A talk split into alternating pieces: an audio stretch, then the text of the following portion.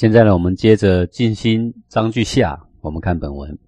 孟子曰：“不仁而得国者有之矣，不仁而得天下者谓之有也。”这孟子说啊，说一个没有仁德的人，那么讲白一点，就是一个暴虐的人，那么他想要当诸侯，暂时称霸一方啊，有之矣。说得到这种成就呢，短暂的成就是有的。不仁而得天下者，谓之有也。什么叫做得天下？呃，并不是把全天下的人都打败了叫做得天下啊，而是说长久的作为天下人所亲服的共主啊，也就是古人所说的王啊。不仁而能够得到天下所有国度的人的亲服，谓之有也。要得到这样大的成就，成为王者啊，是不可能的啊。就像秦始皇曾经。一度呢，呃，这个统一了中国，但是呢，它能够多久呢？它是非常暂时、很短暂。这么样短暂的成就呢，在不仁的人的身上是会有的，但是要长久呢，这个是做不到的啊。那么这一章呢，就是说要有大成就啊，必须要能够服人心，因为所谓的成就跟人都有关嘛，对不对？那么你要服人心，就要有德啊。呃，什么是德性呢？那就是仁义。非得有仁义不可。讲仁，其实包含着义啊，义就是为了人的手段嘛啊。那么话说回来，这个仁义呢，就是最有益于天下的东西，不仅仅是有益于自己的心性，不仅是有益于自己处理事情有条不紊，不仅是有益于自己呢，能够身心健康，更有益于全天下人的福祉啊。这是非常非常明白的道理。那么孟子不断的说仁说义啊，就是苦劝天下人呐，这么好的东西，这么滋补的东西，这么样的宝贵的东西，为什么你们听听就算了，而根本不去想去实行呢？啊，就像我现在也常在感叹呐，说仁很好，义很好啊，落实在你的日常生活中，那个益处可不少啊。然后呢，你这边讲那边讲，都会发现呢，哎，好像麻痹麻痹的啊，就讲不太进去，他也不太想施行啊，这个东西呀。啊就像我们种一个药草一样，这个药草如果真的可以治各种病呢，非常值得你啊细心的去呵护，慢慢的种植，它总会长大，对不对？那培养仁义道德，也就是这么一回事情了。它不是一两天可以见效，它需要长时间。但是呢，它是天下之至宝，那比那个药草不知道宝贵多少啊！它甚至不只是修身，甚至可以治天下。为什么我们老是把它看得这么淡呢？这个事情啊，从五四运动以来呀。之后的人都摒弃着这个古圣先贤的真学问呐，到现在呀也已经很久了。那么摒弃这么久呢，要提倡它很难，因为新的科技呀、新时代的观念呐，好像覆盖掉了一切。但是还好呢，这个事情科技越发达，物质越来越丰富，那么人的心灵呢越来越匮乏。呃，到现在为止呢，这个世界的乱象呢越来越累积呀，就像在烧一个闷锅一样，什么时候炸开不知道。这个时候呢，我们慢慢慢慢就会反思到古圣先贤的道德学问呢，有必要再重新来提倡啊。这也就是为什么我们在讲国学的原因道理啊。这个就是孟子这一章说啊，这个人呐，可以让你修身，可以让你得天下。这个得天下不是打进天下，不是这个意思，是说得天下人的轻浮或教化天下啊，改造天下。为什么我们不去做呢？下一段，孟子曰：“民为贵，社稷次之，君为轻。”孟子说：“从一个国家来说啊，民为贵。为什么百姓是最为尊贵的？因为国的存在就是为了百姓，不是吗？如果没有百姓，这个国还叫国吗？这个国还有什么价值吗？国的价值是因为有百姓，国就是为了要养百姓的，提升百姓用的。社稷次之，社是土神，稷是谷神。那么古时候呢，因为每一年都要祭祀土神跟谷神为最重要的了啊。”除了祭天以外，那么以后呢，就把“社稷”两个字呢代表国家。好，社稷次之，说这个国家也是为民而设的啊，民是最贵的，然后再来呢就是社稷，社稷呢就是国家的意思。君为轻，君是最轻的，为什么？因为君只是行使国家政事的一个代表人而已啊，国家也不是靠他一个人养啊。他只是这个行政体系的最高的代表人而已，所以君为轻啊。呃，各位看到这个话会觉得很讶异吗？或者你第一次读孟子读到这样的章句呀，后面还有跟你以前所认识的儒者是不一样的啊。我们再继续往下看，故得乎丘明而为天子，得乎天子为诸侯，得乎诸侯为大夫。所以说呢，得乎丘明才能够做天子啊。什么叫丘明？古代呢，井田制度呢，这个八口人家呢，共耕一个井啊，那中间那一口呢，就是共耕的啊。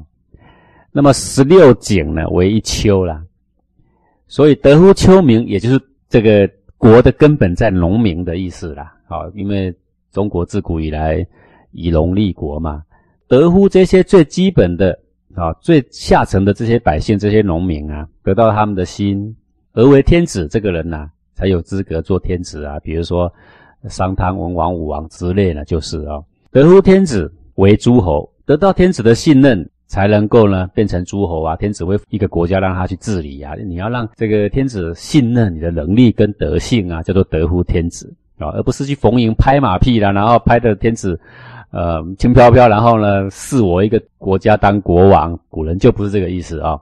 得乎诸侯为大夫，得到诸侯的信任，信任你的专业，这个人呢才可以当大夫。那大夫就是这个诸侯国里面的几个大官呢啊啊，通常有六卿啊。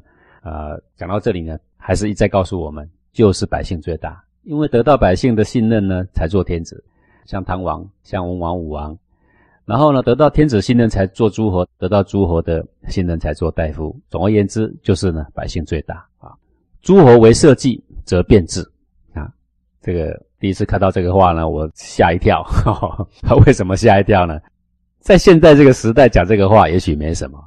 在战国时代讲这个话，简直是人头快落地啊！各位，你有没有想过这个危险性啊？诸侯如果呢，他的作为危及了国家的安危，则变质。变质是什么意思啊？各位啊，就是呢，另立一个诸侯啊，这样讲比较斯文。其实呢，就是推翻了。好，这严不严重啊？这很严重啊！还好孟子当时没讲推翻，不然人头恐怕掉了。他说变质，换一下。好，这个语气呢，稍微斯文一点啊。牺牲继承，知胜季节，祭祀以时。然而干旱水碍，则变质社稷。他说社稷是谷神跟土神啊，对不对？各位古代的人啊，敬鬼神而远之。但是要敬鬼神啊，只是不整天在那边求神问卜而已啊，叫做敬鬼神而远之啊。祭祀是最基本需要的。那么我要祭祀的时候呢，我的牺牲已经也准备了啊，那些祭品，知胜也准备了，知就是这个呃谷类。啊，谷类也装在器皿里面，盛好了，盛满了，然后来祭祀。祭祀以时，而且按照四十八节呢，啊，什么时候该祭土神，什么时候该祭谷神呢？我也呢尽上了我的礼呀。然而干旱水碍，则变换社稷。我已经尽上我的道德，尽上我的本分，尽上我的敬意。可是呢，神明没有善尽职责，保佑这个国家，不是干旱呢，就是水灾，那就是这个神明没有尽责，则变质社稷。好。那么就毁掉这个社的坛台跟祭的坛台，统统毁掉。另外找一个地方立一个，意思就是说，你这个原来干社神的祭神的我都不要，请老天另派一个社神跟祭神来。各位这大不大胆？想都没想过这个事啊！那个神我们还可以挑的，你想过这个事吗？所以啊，百姓最大，所以你看可以证明说，古代的儒者啊，一点都不媚神，也不会去谄媚诸侯。他说什么？诸侯如果危及社稷怎么样？变质，不是只有人做不好变质哦，神做不好照样变质。对啊，各位谁最大？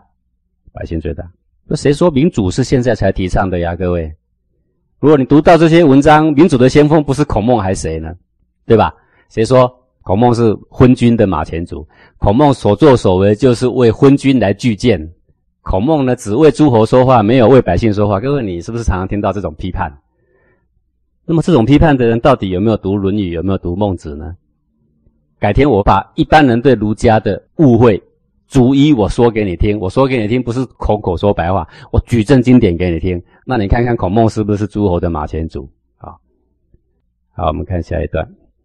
孟子曰：“圣人百世之师也呀，伯夷、有下惠是也呀。”孟子说：“这个圣人呐，是百世之师。什么叫百世啊？一世三十年呐。”各位常听到人家讲说：“哎呀，我这一世一世就是三十年。为什么讲三十年？我可能活到七十岁，但是扣掉前面不懂事，扣掉后面走不动，对不对？中间真正可以办事的有多久呢？就三十年了。前面的算是成本，后面的呢算是累赘，你知道吗？好，真正中间可以有贡献就三十年。所以为什么一世三十年？一世三十年，百世多少？三千年。圣人是穿越时空的，他的学问智慧没有时空的隔绝。好，为什么？因为圣人所讲的话呢，是人伦义理呀，这是世界上人与人的这个关系的真理呀，也是人性的真理呀，是不会变的啊。所以现在的人常常在怀疑说，以前的老八股现在能用吗？你搞清楚，圣人是百世之师，是不会变的啊。伯夷、柳下惠是也。伯夷是哪一种人？圣人里面非常清高的那种，廉洁的那种人。柳下惠是哪一种人？圣人里面的非常和气的，好人坏人什么这个三教九流，反正他都和和气气的。那是柳下惠呢，是这一种人。两个的气质不一样啊。当然。伯夷如果碰到柳下惠，可能会很生气。为什么？因为那种人你怎么跟他在一起啊？柳下惠如果碰到伯夷，不会生气。为什么？因为他是圣之合者，气质不同。不过都非常的高风亮节，足为众生之表率啊。故闻伯夷之风者，玩夫廉，懦夫有力志。所以听到伯夷的风范的人啊，他什么风范啊？他本来应该可以当国王，孤竹国的这个国君过世之后，他是大儿子，应该是交给他。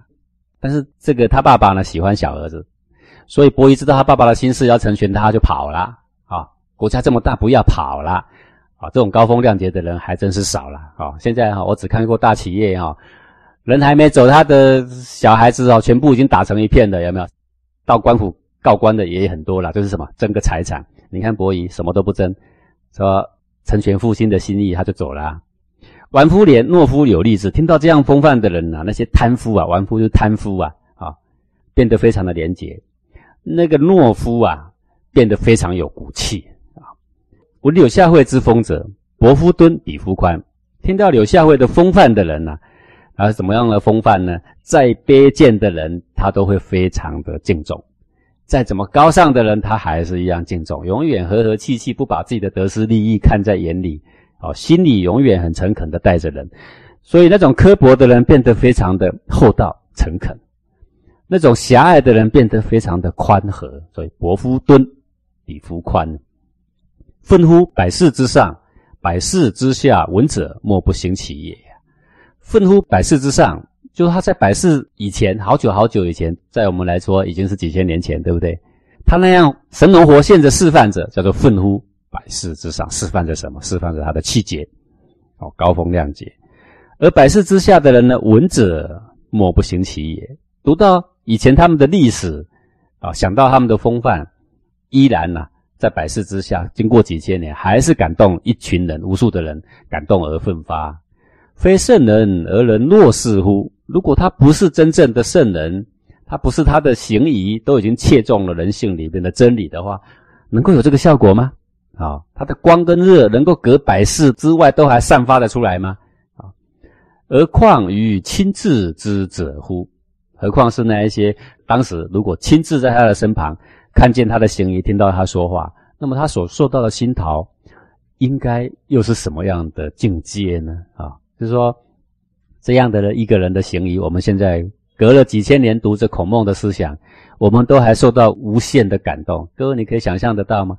孔子在世的时候，他旁边亲自还可以在旁边问道理，看着他的眼神，听着他的口气的那些子弟呀，那得到的感动会有多深呢？那个造化会有多深呢？那无怪乎孔子能够服七十二子嘛，对不对？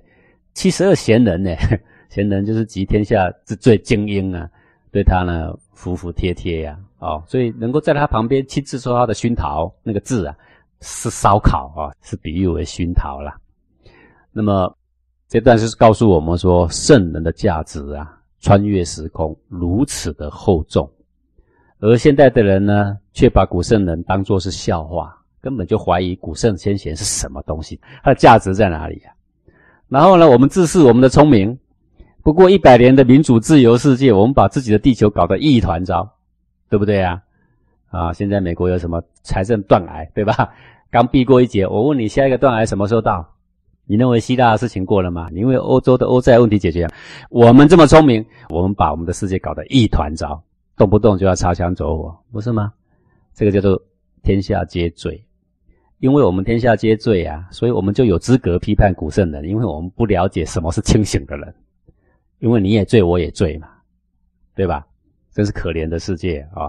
那么要救出这个世界呢，就唯有提倡中华文化，这是救这个世界的至宝啊！啊，不可轻忽的。